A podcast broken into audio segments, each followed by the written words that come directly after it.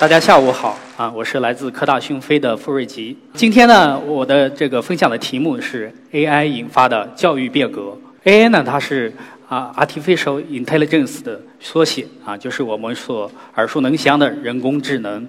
那么人工智能这几年非常火啊，那么人工智能到底能做什么呢？啊，有人人会说啊，它让人类失业。这是去年啊科学杂志它都做了一个预测。说到二零呃四五年的时候，我们人类的啊有百分之五十的人类的工作将被人工智能所取代。那么这个数字在我们中国呢是百分之七十七，因为我们中国有很多劳动密集型的这种工作。我们在二零四五年的时候可以想象一下啊，到餐厅我们有机器人的服务员为我们服务；到银行办业务的时候，我们的柜台员啊里面是一个机器人，我们吃着机器人给我们做的饭。然后穿着机器人做的衣服，啊，然后那是一种什么感觉啊？啊，我们都知道呢，就是呃，去年阿尔法狗大战李世石引起了轰动啊。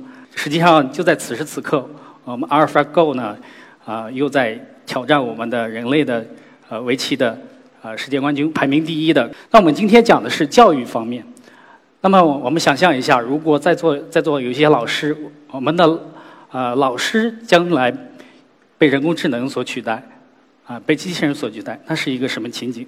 啊，如果我们呃的同学们以后都呃都是在课堂上听机器人老师在讲课，那是一种什么情景？啊，有人可能会怀疑。那么我们来看一下，现在机器呃人工智能它可以做到什么样的个程度呢？这实际上是一篇小学作文里面的生字，啊，下面有对应的啊两段读音，啊，那么来听一下。和哀盆藏偏倒停连，再听一下第二段。和哀膨胀偏倒停连。大家说一下哪一段哪一个读音读的啊更好呢？更标准呢？我们人很容易判断出第二段更好啊。那么实际上我们现在机器是可以做到这样的一个能力的。我们大体来看一下它是怎么来做的呢？来一段语音，它在计算机里面的是表示成这样一段波形，啊，这段波形呢，它是对应的是一呃英文的单词 about。首先呢，对这个波形呢进行一个呃切分边界的切分啊，把这个分成音节啊，我们叫音素边界切分。然后它是怎么做的呢？是根据大量人工标注的文本啊啊，就是语料来做的。然后还还有与此同时呢，还有大量的就是读音对应的文本这样的。呃，这样的一些资源数据，然后我们计算机可以学出 about 对应的真正的读音是什么。那么新来一段真实的录音啊，可能是实际考试中学生的读音啊。那这时候我们同样做一个切分，然后做对齐，然后可以判断出最后一个地方 about 它读成了 about 啊，最后一个音节它读错了。我们用这个声学的模型，可以把它的这个错误给它检测出来，这是一个大概的这样的一个原理。那么我们能做到一个什么程度呢？我们怎么检测这个呃机器到底它评判的好好不好呢？我们做了一个评分的实验。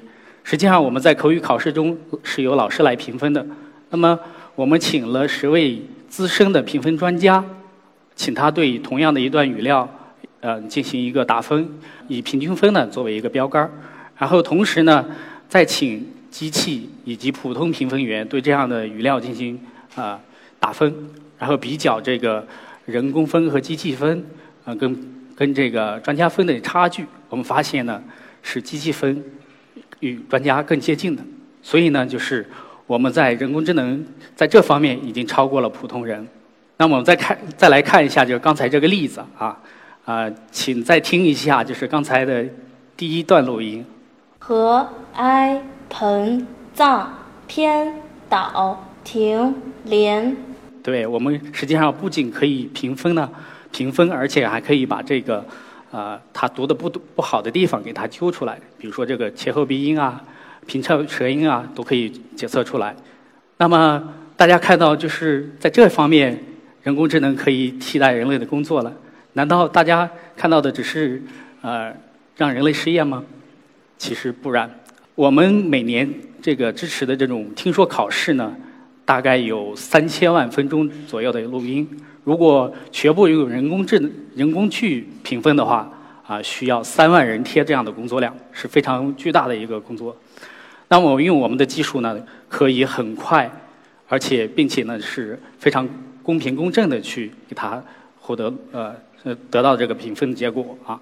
因为大家想到，就是人去干这样非常繁重的工作的时候呢，他是容易疲劳，他很难保持这个呃前后标准统一啊。但是对于我们机器来说是没问题的，人工智能可以使教育更加公平和高效。不仅如此，大家在北京可能体会不到，其实，在一些偏远的地区，我们的教育资源是比较匮乏的。实际上，呃，有很多地区老师的普通话水平都不过关，呃，更谈不上去指导这个学生的发音了啊。那么，用我们这套系统，可以很好的去指导、纠正学生的这种错误读音。那么，我们刚才看到，就是是一个语音的评测。啊，实际上我们人工智能是分三个阶段的啊。第一个阶段是运算智能啊啊，这个从计算机第一天诞生起就是比人类有呃有优势的啊。比如说我们每天举个例子啊，我们每天可能会用到呃地图，手机上的地图，那它就是可以把这个整个北京的这个啊公交线路啊都记下来，而且快速的去搜索，这一点是人类做不到的。啊，所以在运算智能上，它远计算机早已远远的超过了人类。那么第二个阶段呢，我们叫感知智能，还有运动智能。感知智能对应的是我们的听力啊，还有视觉啊，还有就说话的能力，对。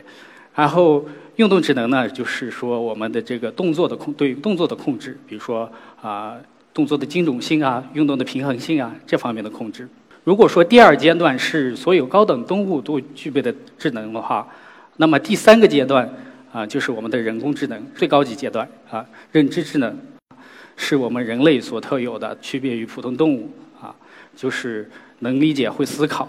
那么我们来看一下，就是刚才的语音评测啊，大家来思考一下，这个属于哪种智能呢？大家告诉我，属于哪种智能？属于运算智能吗？还是？感知智能还是认知智能？它肯定不是运动智能了。对我听到有同学说是感知智能，说明这个您的这个认知能力、认知智能是非常强的。对我们就是这是我们人类的一个啊呃特有的这种能力啊，它可以通过思考去找到答案。那么我们的人工智能现在能思考吗？因为人类有思想，所以才创造了很多这种文学啊、艺术的作品。那么我们现在的人工智能，它能做到什么呢？可以看一下这样的一个一个例子，这是一篇作文的一个片段，题目是答卷啊，我我来读一下，就是今天六月二十一日是一个重大的日子，啊，也是命运的决定啊，那就是中考。中考是我人生我的人生呃的转折点啊。是决定你命运的时候。今天早晨，巴拉巴拉拉。我们再来看另外一篇啊，同样的题目。他说：“出雁门月寻关，别父老辞长安。一声声孤狼长嚎，趁着啊阴惨的月色，渗入这片狂沙漫天的昏暗之路。你紧了紧手中的缰绳，然后后面说：不知你苏武可否答出？然后我们来做现场做一个评分。”啊，假如果这个是六十分满分的这个作文题，啊，认为左边这一个第一篇，啊，能达到四十五分的，请举手，比较少是吧？认为第二篇能达到四十五分以上的，请举手。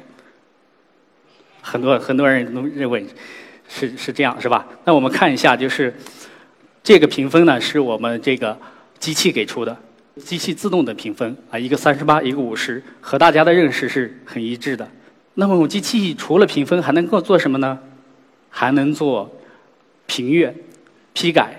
比如说，这篇作文可以识别出它的优美句子：“人生中每一次困难就是一次磨练，每一次磨练就是一张答卷。”还可以去分析出它的主题立意比较好，由答卷引申到了文天祥和屈原的人生答卷。还可以识别出这个词汇的错误、错别字，还有。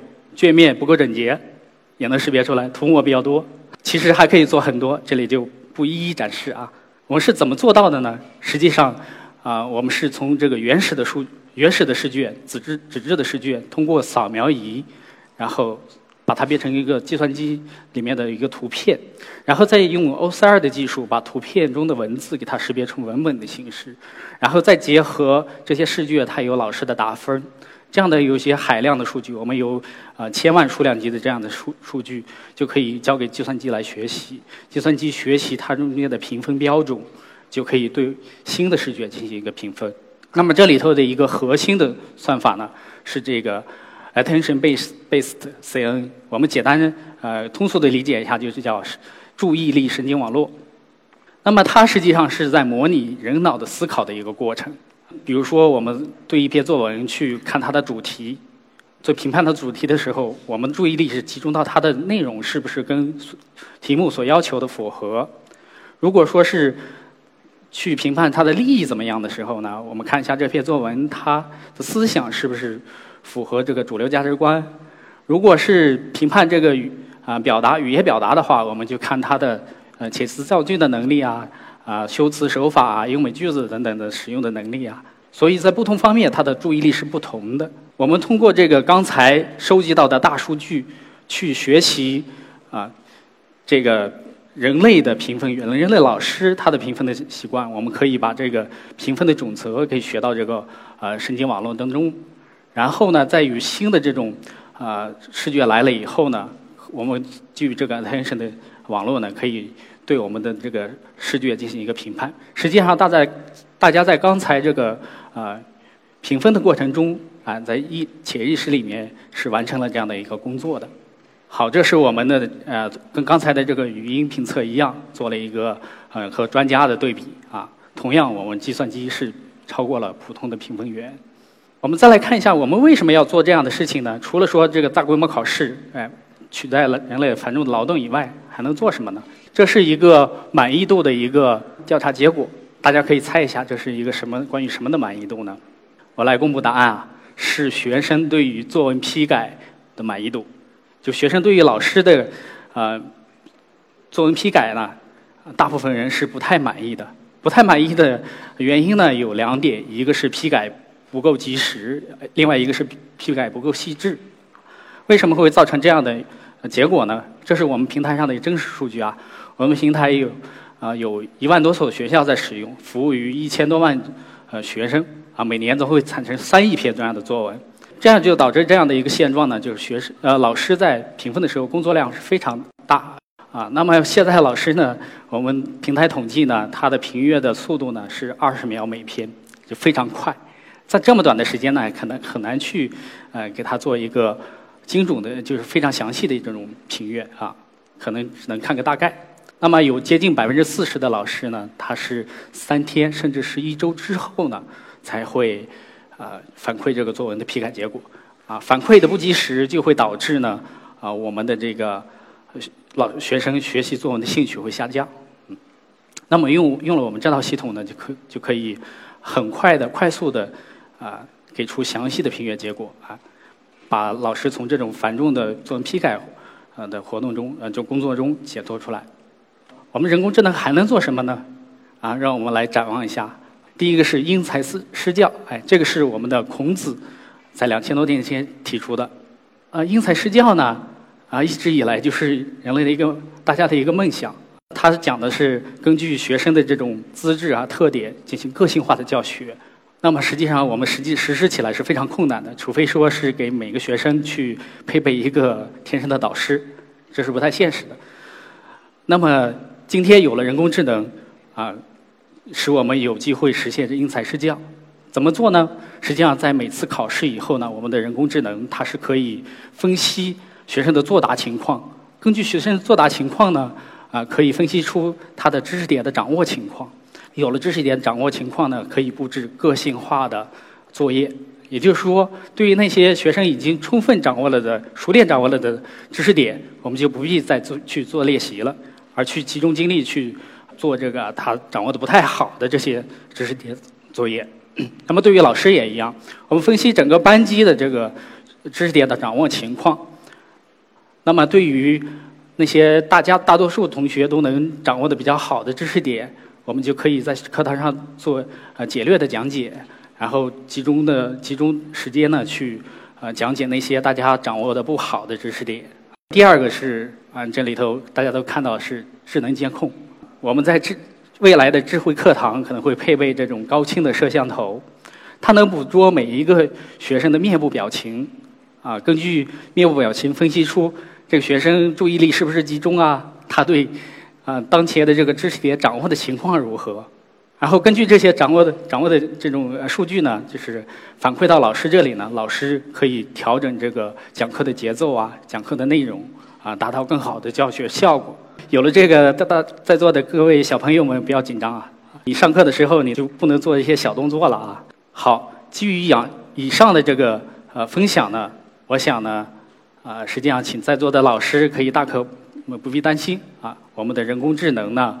不会让老师失业，反而呢，只会让教学呃更加高效和快乐啊！可以使这位呃各位老师呢从繁重的这种呃工作中解脱出来，而去花更多的精力去啊到这个教学方法、教学手段的这种创造性的工作当当中去。